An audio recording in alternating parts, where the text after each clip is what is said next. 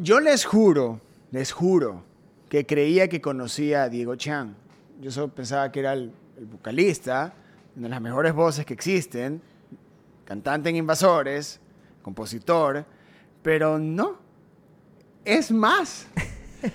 es actor, baila, hace de todo. Señoras y señores, en el podcast de Ruidosa Caracola tengo a Diego Chan, brother, bienvenido. Este es el podcast de Ruidosa Caracola con Eric Mujica.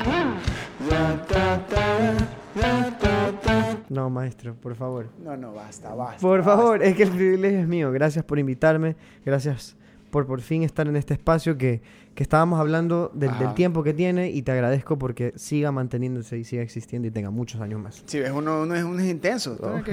Hasta que por fin salió. Eh, Claro, no, está bien, está bien, sí. No, y además cabe recalcar que soy un desastre respondiendo, pero aquí estoy, aquí estoy. aquí estoy. Ahí está, que ya quedó registrado. Sí, sí. Él es un desastre. Está bien. Diego, ¿cómo estás, mi brother? Bien, bien, brother. Ahí eh, camellando, trabajando, aprendiendo, que es lo más importante, y nada, disfrutando de, de la música. Estamos, estamos viviendo un par de años donde tu carrera despegó muy alto, pero en, varios, eh, en varias áreas. Ya, este, Invas- Invasores ha crecido muchísimo. eh, también empezó tu carrera como actor y ha sido un despunte enorme. Y estás viviendo estos procesos donde estos dos universos están yendo a la par.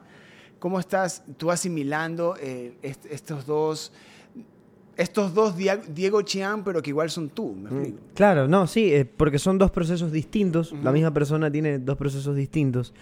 Y bueno, con, con Invasores ha sido una cuestión de, de, de mantenerse, de ser eh, también muy confiado de lo que nosotros teníamos como propuesta siempre, o el proceso de los cinco también, no solamente mío en este caso, sino de los muchachos también. Y llegamos a este punto de, de, bueno, tener un año bastante difícil con el 2020 como para toda la escena artística y en el 2021 eh, sin realmente esperarlo, tener esta ansiada espera, digamos, de la audiencia que nos seguía o que creció en la pandemia, eh, que con, con números empezamos a ver y, y, decíamos como hay, hay gente que temas que sacamos en el 2008, 2018 nos empezó a escuchar ahora. Y nada, o sea, con esta, estos dos nuevos sencillos ha habido una respuesta distinta. eh, para nosotros, a la interna, eh, y para mí en particular, un proceso más eh, específico con respecto a mi instrumento vocal y a, y a la guitarra también, estudiar eh, mucho más mi pedalboard, mi sonido con la guitarra, mi performance, entonces que sea en pro hacia la banda, ¿no?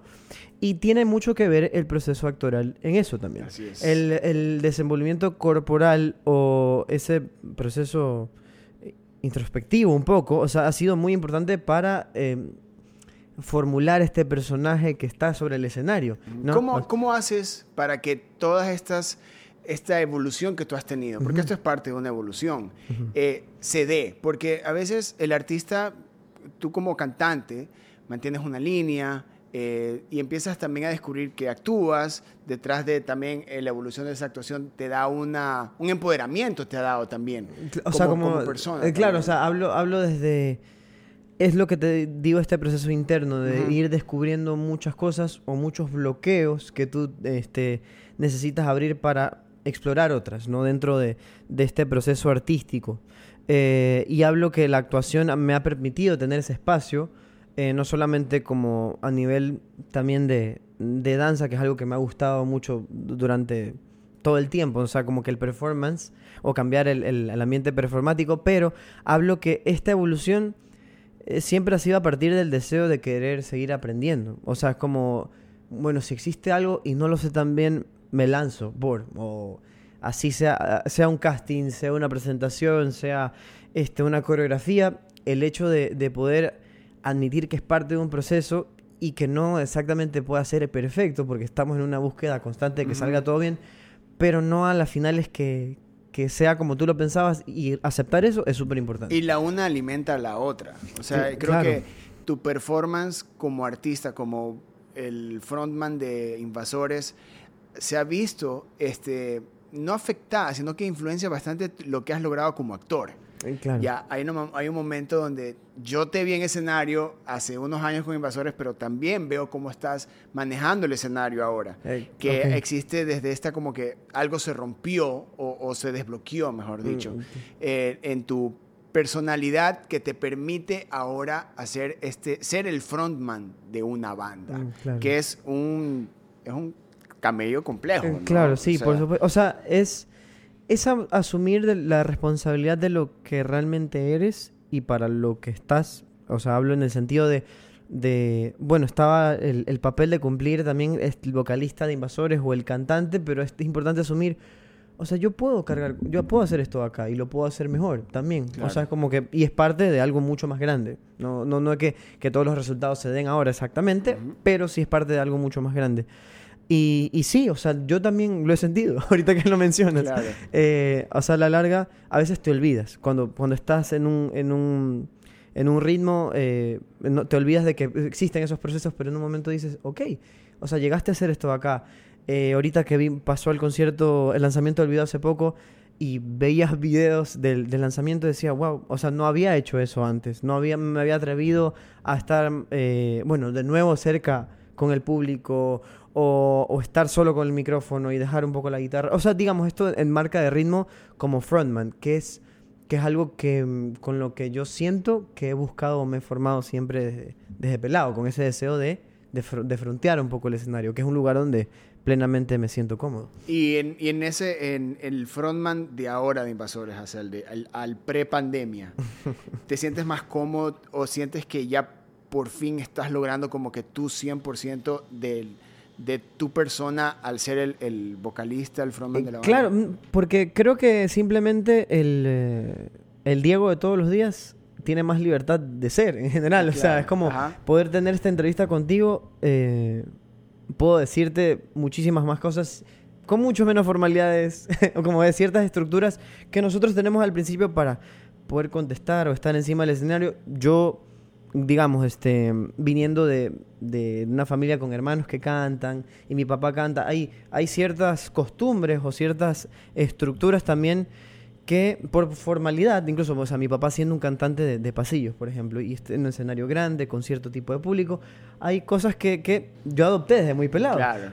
Pero además de voy este, teniendo mi propio proceso, hay cosas que vas rompiendo, hay cosas que vas aceptando que te gustan a ti hacer o cómo responder y, y simplemente te sientes más tranquilo porque eres. ¿ya? Entonces el Diego que está también fuera del escenario se siente más pleno de convertirse en ese alter ego cuando sube al O escenario. sea, pero siempre estás en ese, en esa, en ese trabajo de, del personaje, la persona, el artista, el actor.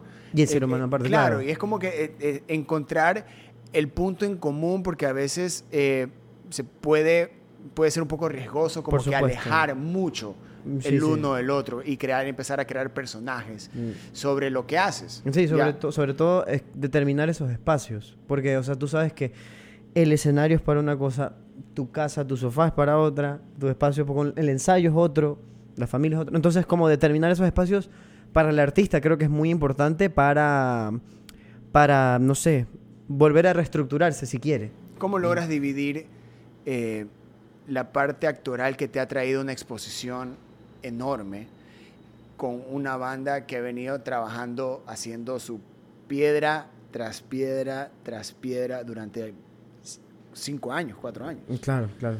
¿Cómo, cómo, cómo tú ves el proceso que ha tenido Invasores, con, que ha sido de una escena independiente, que no tiene la exposición enorme que a veces puedes tener con un Mm. medio masivo, a con el que tienes ahora, estando en un medio masivo? Mm, Claro, es, es que es parte de la enseñanza, es parte de la, ¿Qué de la te está experiencia. enseñando esto de aquí que hace que, que aún sigas en Invasores, que, que aún te tenga en esa banda, que aún le tengas el respeto a, lo, a ese trabajo?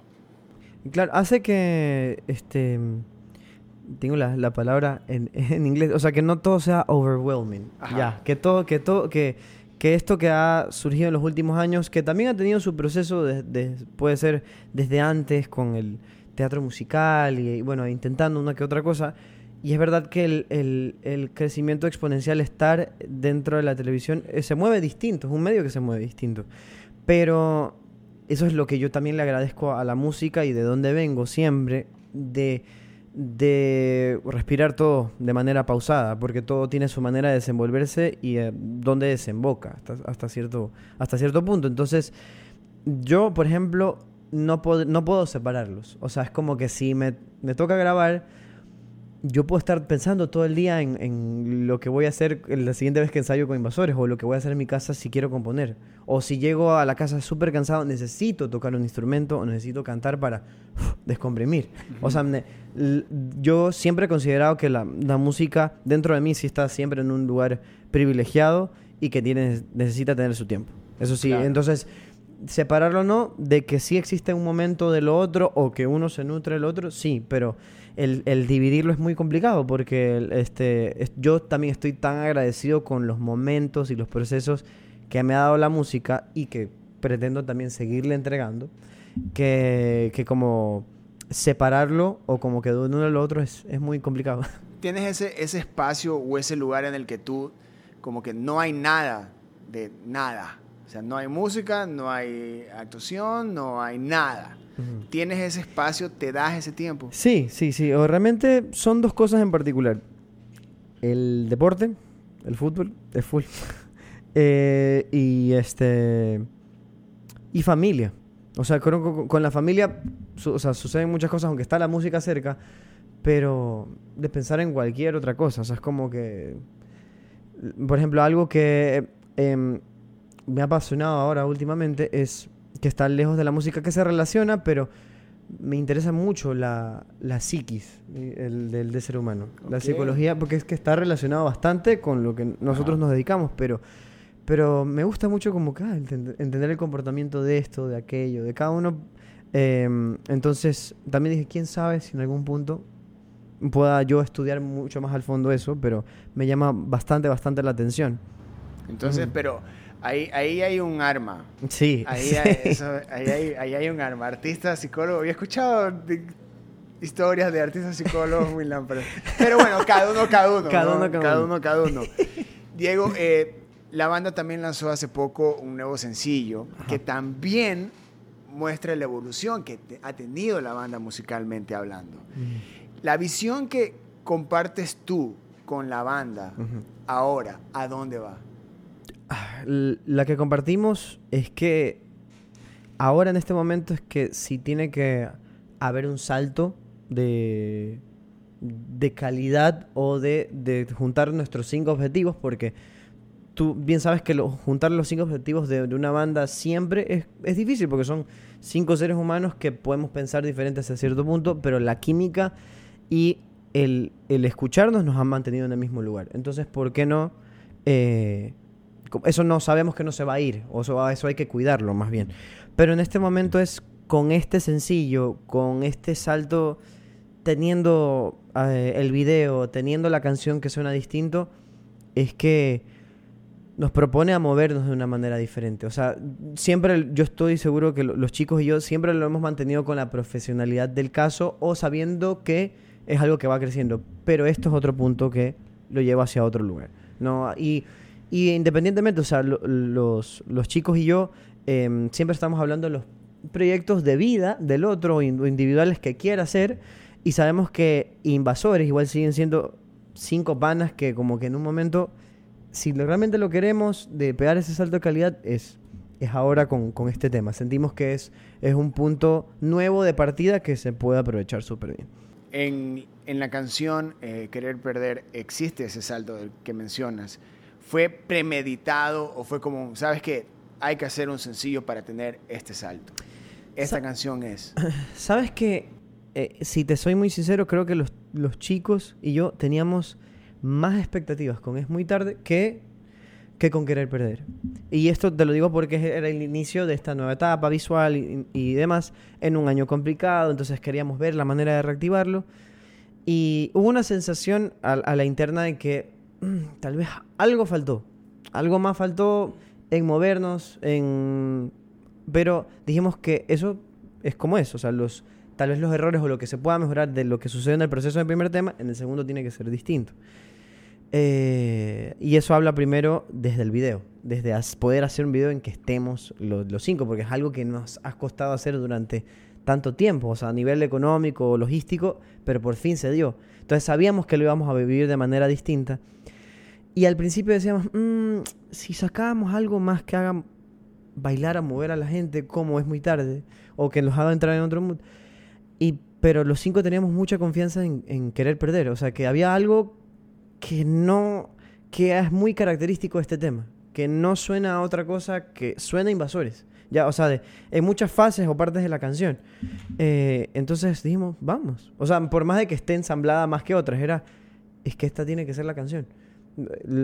Y nada, simplemente nos lanzamos con, sabiendo que tenía una propuesta visual, hablando del video distinta, la actitud de los cinco en el escenario distinta, el, el performance, el sonido. Entonces, y recién empieza el, el reaction, creo, de la, de la gente con el sencillo y creo que hasta ahora ha sido bueno. ¿Y tú cómo te sientes o cómo la banda se siente con esta canción? Porque comercialmente hablando, hay, se está generando. Sí, hay, sí. Un, hay un comentario, hay gente este, reaccionando ante la canción. Pero para ustedes como banda, artísticamente hablando, esta canción, ¿qué representa ahora? Representa, creo que es un, es un quiebre hacia, hacia nutrir más la actitud de la banda, o sea, de los cinco juntos, ya de, de, de hacerse respetar, no solamente, hacerse respetar no quiere decir la imagen de verse cool, Ajá, ¿ya? claro. Hablo, hablo desde el organizar un evento hasta pararse en un escenario y bajarse de él. O sea, todas esas fases que una banda vive a la interna también es súper importante para, el- para este profesionalismo que se quiere construir hacia la banda. Y eso creo que representa querer perder. De, de lo que nosotros hemos querido eh, trabajar alrededor de estos años y que llega a un punto de decir, a ver, ok, ya o sea, no somos la bandita de la universidad que, que sí, puta, la trabajó, que, que, que estuvo en las aulas tocando primero, que, pero que, que necesita ahora que los cinco se la crea de verdad. Y eso es lo que eh, ejemplifica el video. El intento de los cinco de, o sea, en verdad la queremos romper. Claro. eso es- Y, y musicalmente hablando, o sea, hay- me- las bandas tienen sus matices, ¿no? sus dinámicas, en la que en un momento un, un miembro no quiere hacer tal arreglo o no quiere hacer tal acorde o no le parece tal arreglo. Eh, pero también llega un punto donde la banda llega a un clímax donde ya se tiene claro todos dónde, va la, dónde debe ir la canción. Ajá, exacto. Ustedes ya pasaron esa parte del no me gusta ese arreglo, es muy, no, no quiero, no, me, no, me, no suena a lo que a mí me gustaría que suene. ¿Sabes que hay una... eh, o sea, existe ese momento, sí. Existe ese momento normalmente al principio, ¿no? Pero existe siempre desde... Los, o sea, cuando llegamos a ensayar o ensamblar algún tema, siempre llega uno... Yo mando una maqueta, Marcelo manda una maqueta o, o Decker, quien sea, manda una maqueta. Y llegamos al ensayo como aprendí a la canción, y siempre es como... Al menos cuando yo compongo algo, en este caso con Querer Perder, bueno, compuse la canción y, oigan, siento que suena esto. Y mando tas, dos referencias. Ah, ok. Ah, es- Demasiado banda Los Chinos, eh, una canción de 1975. O sea, como veamos desde ahí cómo, cómo, cómo creamos algo, para que exista algo mucho más puntual. Y entender desde dónde viene. Y siempre el entender desde dónde viene, los cinco lo tenemos claro. O sea, eso es bueno. Y eso que, que el origen de los cinco es distinto. O sea, David es lo más metalero que existe. De Sebastián es, escucha de todo. Decker este, es Pedro Aznar. O sea, full Pedro Aznar. Marcelo es, es más, se formó más con los Rolling Stones. Y el más popero soy yo. O sea, como que... Entonces Claro. sí, siempre existe como que confías en la propuesta del otro que lleva al, al- al ensayo y a partir de eso, mm, ¿sabes qué? Vamos cambiando, vamos viendo, ah, ahí sí queda mejor. O hay, hay muchas veces que, que es, bueno, cuando estamos tocando, si es que yo tengo más clara la película o el que la compuso la tiene más clara, dejamos que él, que él lo lidere, porque de esa manera es como que puede, sabemos que puede fluir. De eh, querer perder desde, la que, desde el momento que tú la eh, empezaste a componer a cuando ya está en plataformas digitales, esa canción es lo que tú querías que llegara a sonar o superó tus expectativas de lo Su- que tú querías. superó cualquier tipo de expectativa porque incluso el, el cre- creemos nosotros que el hook de la canción o la parte más importante de la canción está en el bridge entonces que, que es este, nada, raro que el hook de una canción llegue en el, en el bridge, ¿no? Pero la canción se dio así. Repite esa parte, repite esa parte, repite esa parte. Entonces se, se dio así. Normalmente, o sea, el coro tiene algo siempre, pero el bridge es algo totalmente distinto. Y para que suene así, ni siquiera fue con los cinco. Esa propuesta de que esté el, el sonido de las semilcocheas así. Eso es de Onti. Es de Onti, nuestro productor. Y eso habla del, del solamente el del ensamble de los cinco, pero que llegue también el productor que se necesita para que el tema tome esa forma. Y el- eso es, o sea, la mano de, de Sebastián Ontaneda fue súper importante para que llegue así. Esa parte que es, es interesante cuando el productor entra a una banda. Es, es, es, es, cu- es, es delicadísimo Sí, sí, muchas sí. veces. A veces la banda, hay bandas que están muy abiertas a, ok, ¿qué, productor, ¿qué dice usted? Ya, a como eh, el productor quiere intervenir y el artista es, "Ey, ey, ey, ey, ey, Ey, ey, la canción está escrita Claro. así. claro. Ya. Al ego del artista a veces también le afecta cuando dicen, no, esa palabra no es, ese arreglo no es, es este. Claro. Ya. Eh, yo entiendo, la banda ya ha pasado por varios procesos y varios años, pero aún están en esa parte de, a ver, dime qué, qué me ofreces para, en lugar de mi arreglo, o qué es mejor de lo que yo puedo hacer. No, ahí creo que como desde es muy tarde, como ese, hay ese antecedente de que, de que fluyó mucho con, con Onti ese proceso, llegamos al punto de tener de que sea querer perder y es como que está grabado. Onti, ¿qué dices? O sea, Ah, siempre, siempre es como la opinión calificada está desde otro punto, desde el, desde el productor o desde el ingeniero en sonido, para saber cómo está el tema. Porque con Onti eh, la cuestión de tener las referencias súper claras es muy importante. O sea, bueno, esta es nuestra etapa sonora. La referencia de, estos, de este tema vino de estos dos temas de acá, o estos tres. Eh, entonces Onti dice, ok, va. Entonces, medida que vamos, a- ¿cómo ustedes la tienen ensamblada? Siempre le presentamos una versión que está tocada en vivo, el, el tema. la de la nota de voz. Ajá, con la nota de voz, co- correcto. Entonces la versión eh, del ensayo, que, que realmente es súper así, vamos tripeando, que, que sale de cinco minutos, el tema se hace cuatro o tres y medio o más atrás. Eh, por, bueno, hay que mochar aquí, ta, ta, ta. O sea, creo que la- la- las recomendaciones de Donti con respecto a la forma o a los arreglos siempre es como, siempre es bienvenida. Y siempre cuando hay, cuando él propone algo, este, por ejemplo, alguien que, que cuida súper su instrumento es David. David, Da- David es súper, yo, ese, ese man cuando tiene el ensamble bien hecho, va a la casa, ensaya como... Y, y, de puta, y lo tiene ahí, y si le cambian algo del- de, lo que él había ensayado, dice, chucha, ¿y ahora? Pero, pero... Cortocircuito. Cor- cortocircuito. Pero, pero es del, del de- hablo desde cómo trabajamos realmente el tema para ya que en el estudio llegue lo más ensamblado posible y que si Onti tiene alguna alguna sugerencia o algo podamos hacerlo también. O sea que ex- existe ese proceso para poder adaptarse.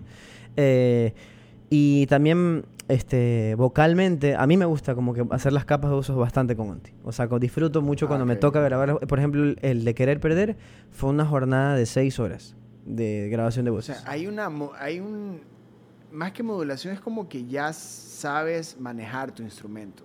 Manejar el instrumento es, una cosa tocarlo, otra cosa saber manejarlo. Manejarlo, correcto. Ya, eso es, y eso yo creo que ya lograste con, con tu voz en esta canción. Claro. Hablas mucho de las referencias que, que usan ustedes para, con- para crear, para, para ya entrar en preproducción. mejor Claro, dicho. Exacto. Pero en la parte de la, de la composición de la canción, en la lírica, en la letra, en las armonías, ¿qué tanto influyen tus referencias y qué tanto se alejan esa canción de lo que tú estás sintiendo en ese Mm. momento? Buena pregunta. Buena pregunta. Está ahí, sobre todo cuando se escogen las referencias, eh, siempre va desde el aspecto sonoro o el aspecto del, del sonido final que se quiere para la canción. No, no tanto de- del, del puño y letra, porque el- la- las letras, hablo también por Marcelo y por mí cuando hemos hablado de las canciones, ha- han sido muy vivenciales. Ha sido como que a medida que también llegamos al, al punto, los cinco, a ver, de poner toda la letra y decir esto se puede corregir y que no, ah, para que no solamente suene mejor, sino que tenga mucho más sentido sintáctico. Pero, eh, pero mucho más, aparte de eso, las referencias para mí, eh, eh, lo cool es que siempre cuando experimentamos esas referencias sin que lo sean, o sea, antes de que lleguen a serlo para una canción, es con, lo, es con los cinco. O sea, es como, ñaño, escúchate este tema, este disco está bien del hijo de puta, escúchalo. Porque, porque este, bueno, nosotros somos súper fan de, de esta banda que te digo, 1975. Y luego llegó banda Los Chinos. Pero ¿por qué? De, de coger estos detalles que saben que pueden nutrir a invasores. O aparte de que nosotros podemos tener referencias mucho más a fondo, que tenemos a Coldplay encima, que tenemos a los Beatles encima, pero sabemos qué puede nutrir en ese momento a, la banda. O sea, como hay un tema, yo, qué sé, este, eh, sale algo de, de un tema de Stevie Wonder que, que, que Sebas está escuchando en ese momento y digo, oye, ese piano está súper bien. O como o algo de Caloncho, que suena, eh, que por ejemplo, que Malvado, que sacó hace poco, digo, esta guitarra, loco, utilizó, o sea, esta guitarra, mira, es súper, ¿de dónde viene? Ah, viene el disco de, de solista de John Lennon, porque suena así, o suena más a Wings. Entonces, Ah, como que ese proceso de, de Son decir... geeks con, Ajá. con el arreglo. Exacto, entonces decimos siempre la pregunta de dónde viene, de dónde viene y, y por qué estaría justificado que esté en este lugar. Y creo que es- ese proceso es súper chévere tenerlo aparte de concebir una canción porque habla muy bien- cuando llega el momento de poder construirla es como es mucho más rápido. Ya, todo tiene su razón de ser. Claro, se agiliza, es como, oye, puede funcionar esto acá, ta, ta, ta. Ay, John, este, John Mayer utilizó esto acá. Creo que mi sonido está más por ahí, más, más o menos así. Y cuando compones la letra, ¿dónde, ¿qué tanto hay de estas influencias o estas referencias? A cuando tú dices, ok, voy a, estoy viviendo por esto, aquí está la canción, aquí está la letra. Mm, Claro. Eh, por ejemplo, con Querer Perder en particular, y es muy tarde, eh, ha sido una manera mucho más directa de escribir. O sea, una como... Sí, o sea, hay analogías o metáforas, pero es mucho más directo. Eso, en muy pocas. Eh, eh, en, en- ¿Cómo se llaman? Ahora, que es la, eh, también es otra etapa. O sea, son, son otras letras, otras canciones que se compus- compusieron en otros momentos. Eh, eh, entonces, otro tipo de lenguaje. Pero ahora por las, por las referencias, desde donde sea, yo creo que me identifico mucho con los compositor- compositores que también son mucho más directos para, para decir las cosas. Digamos, ya desde la poesía, si te puedo hablar con un poeta, me gusta leer a Benedetti. Por ejemplo, porque Be- Benedetti dentro de su, de su poesía es sencillo. O sea, es un lenguaje sencillo y ahí es donde la gente también se, se como se siente más este, relacionada con lo que está escuchando. Y te puedo decir, y me perdonarán, pero también sucede, es el efecto que sucede con el reggaetón. Es el efecto que, porque la gente escucha una frase que, que rompe, o sea, que si, tu- si tus miradas mataran, la tuya me hizo el amor. La gente dice, "Puta, ¿qué frase? ¿Qué frase? Y realmente es buena. O sea, es un hit, es, es una frase que la gente va a decir y se va a sentir muy relacionada con eso.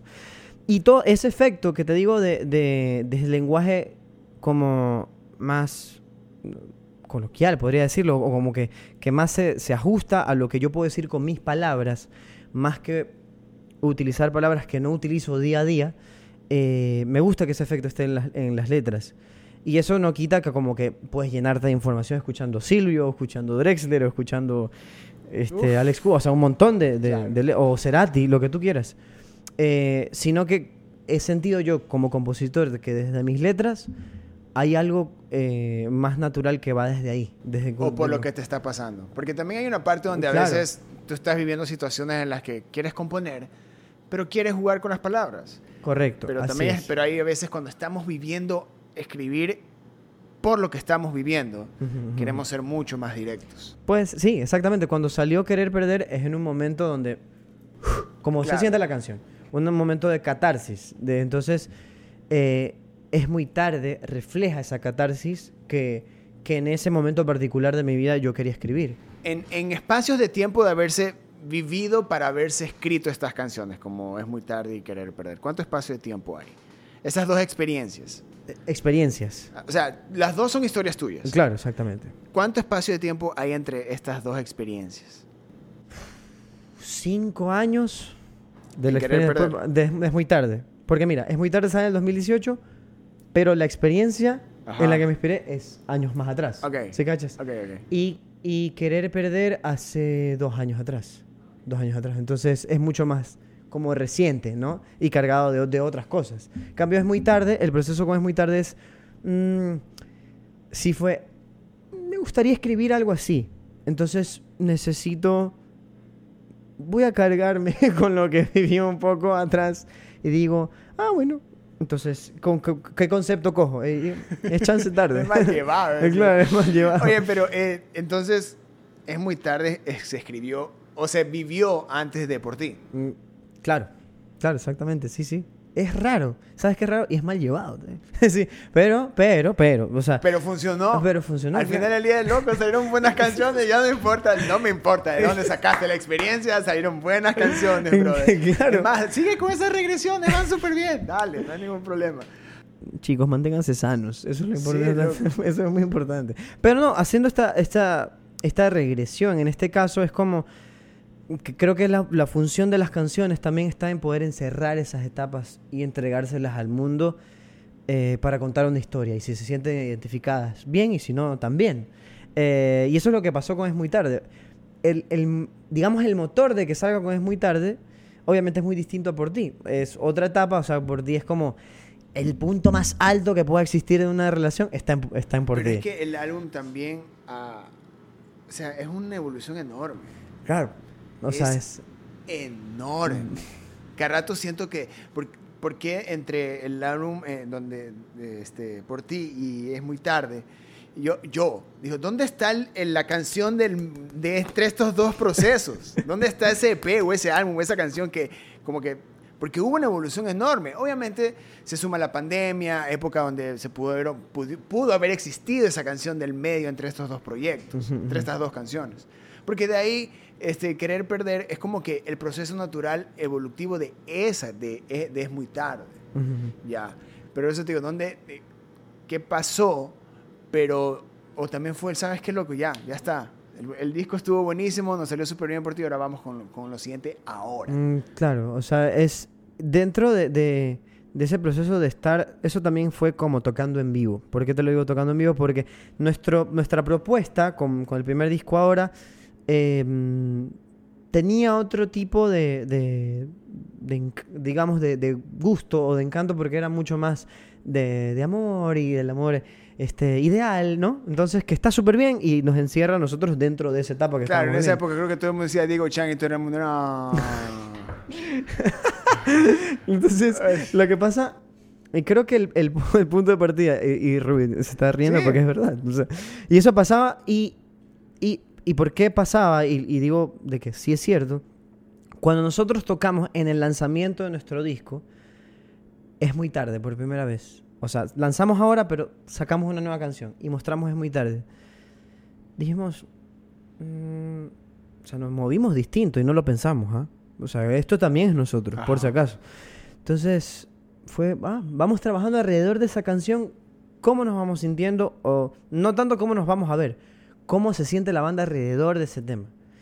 Y, y como empezó la primera vez con Es Muy Tarde tocándose en vivo, fue elaborándose a través de esa canción y de cosas que ya teníamos interiorizadas, o sea, de, de un sonido tal vez mucho más ochentero, de, de guitarras con chorus, de teclados, de electric pianos distintos, de la batería de, eh, que, con más reverberación, o sea, eran cosas, y te estoy hablando más a nivel de, de producción, pero cosas que estaban en nosotros, sino que ese, eh, fuimos buscando más el sonido de esa canción hasta saber, ok, ahí nos vamos a mover de manera distinta. Es lo que la canción pide. Siempre no es, tan, ni- no es tan alejada la una de la otra, porque por- a lo que voy es de que tu lenguaje corporal va de la mano con estas canciones también.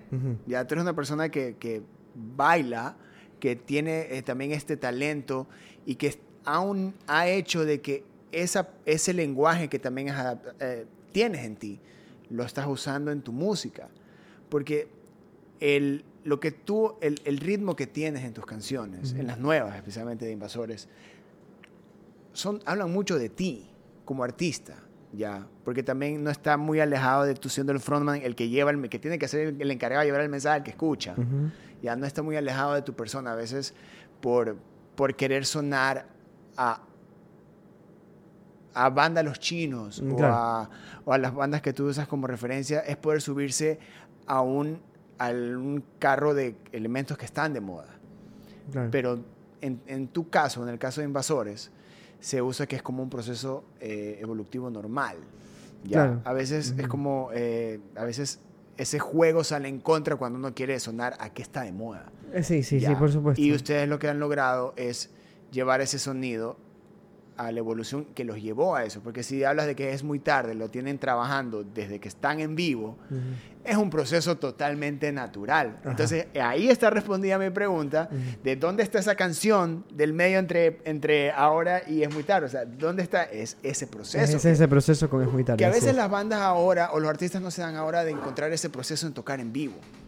Claro, claro, exacto. A veces las oportunidades de meterse en un estudio son muy, ahora son mucho más rápidas que irse a un escenario a tocar. Sí, correcto, eh, por supuesto. Y, y- y eso en nuestro caso, eh, que podría ser alrededor del 2017, 2018, con las toncadas en vivo fue, un, fue ese termómetro también, no solamente por la respuesta de la audiencia, sino de cómo nosotros, a ver, cómo mejoramos nuestra, esta experiencia para nosotros, encima del escenario, que no, que, no, que no se quede solamente en llevar el instrumento y pararse detrás del micrófono, porque en las canciones estaban.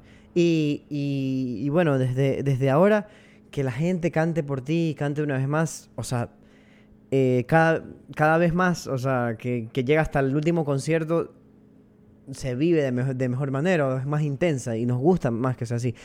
Pero, pero hablo de, desde, de, de esas experiencias en vivo, hubo una necesidad natural, que es la que tú mencionas, de que la experiencia sea distinta. Y de que, de que mm, por ejemplo, este, este, siempre decimos que nosotros estamos aquí los cinco y Decker, el bajista, tiene su show aparte. El man se mueve como, como vengan ganas. No importa si está fuera del compás o adentro, el man se mueve, se mueve. Y eso está bien, por- por eso es lo que le pide a él eh, como moverse. Y entonces el entender eso de los cinco, de lo que hablas de mi proceso con el baile, que es otro, de, de Marcelo como, como, o sea, los tres que estamos adelante con la guitarra, o qué sucede desde atrás con este apoyo con David y con Sebas, eh, lo sentimos tan natural hasta llegar al punto de que seamos más libres para poder estar encima de un escenario. ¿Te sientes cómodo en todo lo que estás haciendo ahora? Más que cómodo, pleno.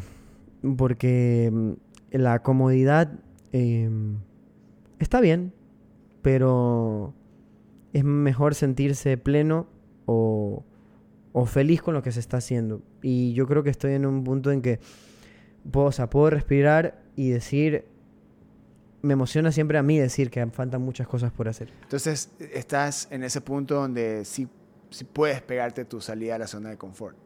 Sí, sí, sí, sí. O sea, la, nece- la necesito más bien. O sea, yo como creo que como artista todos vamos a llegar a ese punto de como salir de, de esa zona de confort eh, en la que estamos habituados a estar, ¿no? O donde te sientes cómodo para poder estar tranquilo, pero creo que yo sí, eh, para cualquier profesión, pero el, el artista para, para buscar otras fuentes también de- de inspiración y de experiencia, necesita salir un poco de lugares, de lugares físicos o lugares también eh, mentales o, o- o espirituales o emocionales para adquirir mucho más información. Y creo que, que, que llega a cada uno le llega en el punto que sea necesario. Y yo siento que, que es como, es necesario ahora, es necesario ahora. Mi brother, felicitaciones por lo que estás logrando. Hermano, gracias a ti. Gracias por esa música, gracias por esos talentos y admirarte por cómo, desde el punto donde manejas todo lo que haces. Y eso le da esperanza y mucha, muy buena onda al futuro artístico del país. No, hermano, y o sea, ahorita que también está grabado, eh, te agradezco a ti por, por la transparencia, te agradezco a ti por, eh, por la honestidad y por la profesionalidad de ti y de todo el equipo de la Ruidosa Caracola para tener este espacio y hablar de estas cosas. Gracias, mi brother. Esperando más pronto ese tercer sencillo del año. Vamos. No del año, del, del proyecto. Vamos, vamos. ¿Va a haber álbum? No puedo decir nada, ver, pero usted. vamos, vamos por sencillos, eso sí les puedo asegurar. Ah, ya. Vamos por Ok. sencillo. Otro artista desbloqueado aquí en el podcast de Ruidosa Caracola gracias a la cerveza número uno, Bex. Eso significa que así me despido. Yo soy Eric Mujica. Ahí tienen más episodios, tripéenlos todos. Adiós. Ruidosa Caracola es una producción de Tripea. Suscríbete, compártelo y escucha nuestro playlist en Spotify.